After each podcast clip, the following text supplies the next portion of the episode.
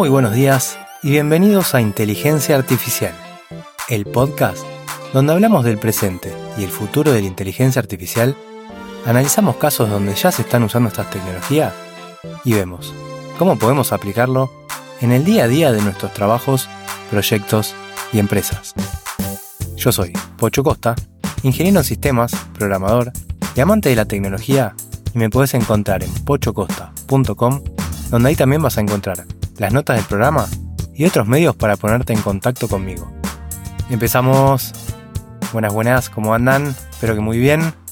Hoy voy a hacer un episodio hablando de una herramienta que para mí es una bomba y que es lo que más estoy últimamente asesorando y usando con clientes, empresas o emprendedores. Creo que tiene un potencial enorme y por eso se las quería comentar para que vean de qué se trata y algunos casos de uso como para bajarlo un poco a tierra. Pero antes de empezar, quería darles las gracias a todos, ya que hace unos días recibí la insignia de Top Voice de Inteligencia Artificial en LinkedIn. Estoy muy contento y estoy seguro que sin todos ustedes y el interés que le ponen a los temas de los que hablo, eso no hubiera pasado, así que muchas pero muchas gracias. Así que si todavía no me siguen en LinkedIn, lo pueden hacer ahora, y ahí voy a empezar a subir también otras cosas. Pero bueno, volvamos con el tema de hoy. Van a ver cómo este episodio de alguna manera se va a ir conectando con otros temas que fuimos tratando en episodios pasados. La herramienta de la que hoy les voy a hablar es la API de asistentes de OpenAI y les decía que se conecta con otros temas que fuimos tratando por separado porque la API de asistentes concentra muchas funcionalidades y permite hacer cosas muy interesantes. Así que, si es la primera vez que llegaste a este podcast, voy a dejar en las notas del programa en pochocosta.com los links a los episodios a los que voy a estar haciendo mención por ejemplo, hace unos episodios atrás hablamos de los GPTs personalizados, dentro de ChatGPT Plus, que esos son asistentes que podemos crear con unas instrucciones para que se comporten como nosotros queramos. Bueno, básicamente estos asistentes de los que quiero hablarles hoy son una versión de esos mismos, pero independientes de la interfaz de ChatGPT, o sea, no están dentro de la página de ChatGPT, sino que pueden estar donde nosotros querramos. O sea que los podemos integrar en un WhatsApp, en el chat de nuestra web de la empresa, en una aplicación interna, en un CRM, en un ERP, lo que sea podemos hacer. Primero les voy a contar un poco qué son y para qué sirven estos asistentes y después vamos a ver algunos casos de usos en los que estuve ayudando a algunos profesionales o algunas empresas a implementar. La manera de crear estos asistentes es similar a cómo se crean los GPTs personalizados en ChatGPT Plus, pero con la diferencia de que acá no tenemos un asistente para la creación, como el GPT Builder, sino que tenemos que llenar la información a mano. ¿Qué datos?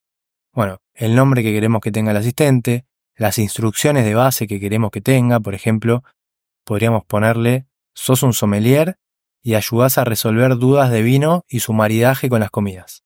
Esa podría ser un ejemplo. Después, vamos a tener que decirle qué modelo de lenguaje queremos que ejecute, por ejemplo, GPT 3.5 Turbo, GPT 4, GPT 4 Turbo. Todo eso también condiciona cómo va a funcionar el GPT y el precio que va a tener.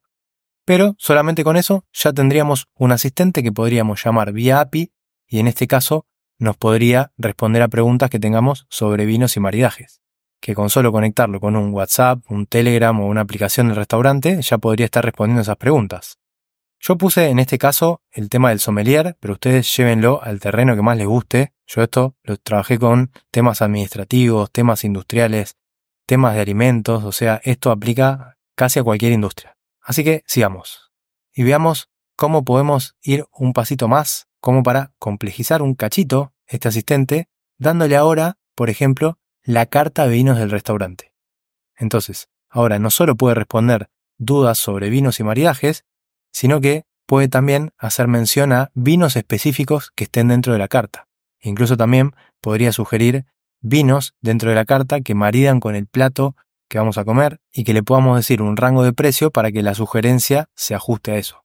Y esto fue de lo que hablamos en un episodio también de los pasados, que se llamaba algo así como un bot que trabaje con nuestros documentos. Ahí vimos cómo es que trabaja internamente y este es precisamente uno de esos casos de usos, ya que la carta de vinos, en este caso sería nuestros documentos. Eso dentro de la API de asistentes lo hacemos activando la opción Retrieval y adjuntando un documento que tenga esa carta de vinos.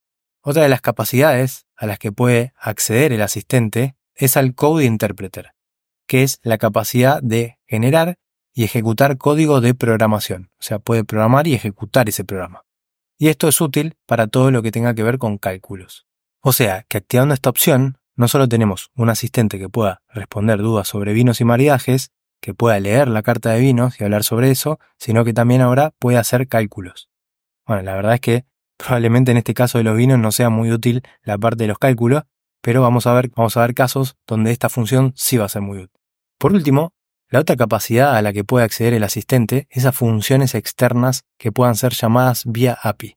Y esto es un tema que también ya lo vimos en un episodio donde les hablé de GPT Actions en ChatGPT Plus, que es para conectar a ChatGPT con cualquier aplicación externa. Por eso ahora no me voy a meter mucho en eso. Si no lo escucharon, vayan y escúchense ese episodio de GPT Actions. Simplemente lo que les quería decir es que esto de GPT Actions está relacionado con Action Models. Y esto en el futuro va a ser cosa de todos los días. Dentro de no mucho, supongo. No me quiero ir mucho por las ramas, pero les doy una pincelada de lo que se trata. No sé si, por ejemplo, escucharon hablar de un dispositivo que se llama Rabbit R1 que se presentó hace algunas semanas. Los que están en, mi lista de correo seguro que sí, porque lo mandé con un link al video de la demo. Pero este R1 es un aparatito con un asistente incorporado donde podés conversar y este asistente tiene la capacidad de conectarse con aplicaciones y ejecutarlas.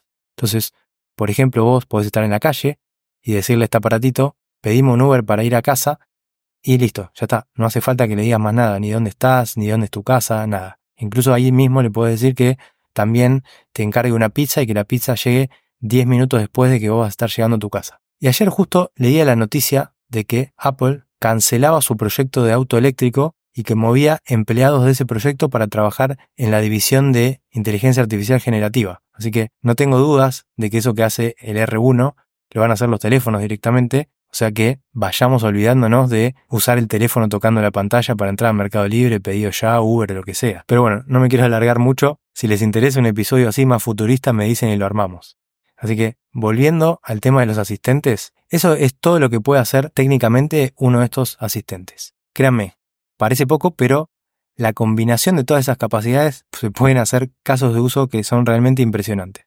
De hecho, yo ahora vamos a empezar a hablar de casos de uso y le voy a contar algunos en los que yo estuve participando. El primero es simple y se trata de un asistente que alimentamos con documentación técnica y que brinda asistencia para responder preguntas eh, basándose en esa documentación técnica. Y ese mismo caso, también estuve ayudando a unas personas a que lo apliquen, pero con temas de legislación, o sea, respondiendo preguntas basándose en la legislación que le aportábamos. Después, otro caso común, este sí es más conocido, es el asistente en la web que responde preguntas a clientes.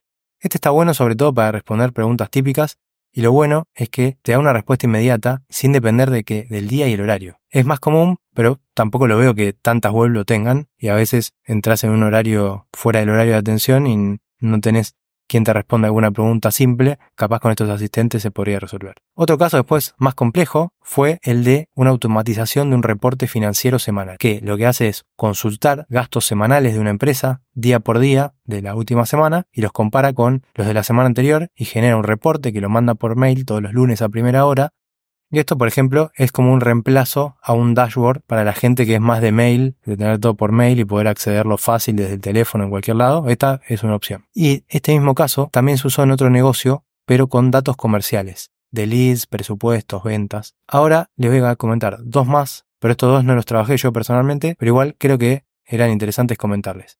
El primero que les traigo lo traigo porque hace unos días comenté esta idea en una publicación de LinkedIn que gustó mucho y tiene que ver con asistentes que puedan acompañar en el proceso de onboarding a los empleados de una compañía. Pero incluso podría no solo quedarse ahí y también acompañar al empleado más allá del onboarding, después, durante su carrera profesional dentro de la compañía, podría ayudarlo a ir haciendo autoevaluaciones para identificar los gaps que tiene la persona en el rol, incluso armarle un plan para cubrir esa diferencia. Y este es un caso que me parece muy interesante y que tiene mucho recorrido. Y el último es uno que viene internet y que me encantó para empresas que desarrollan software es un asistente que tenga acceso al código base del software que desarrolla y a los lineamientos que debe seguir el equipo de desarrollo y a las buenas prácticas. Entonces, en base a eso, puede hacer revisiones de código y comentar las posibles mejoras. Esto en el mundo del software, el tema del code review es una práctica común. Bueno, tener un primer code review automatizado puede también liberar recursos de, no sé, líderes técnicos o desarrolladores senior, que son los que suelen hacer estos code reviews,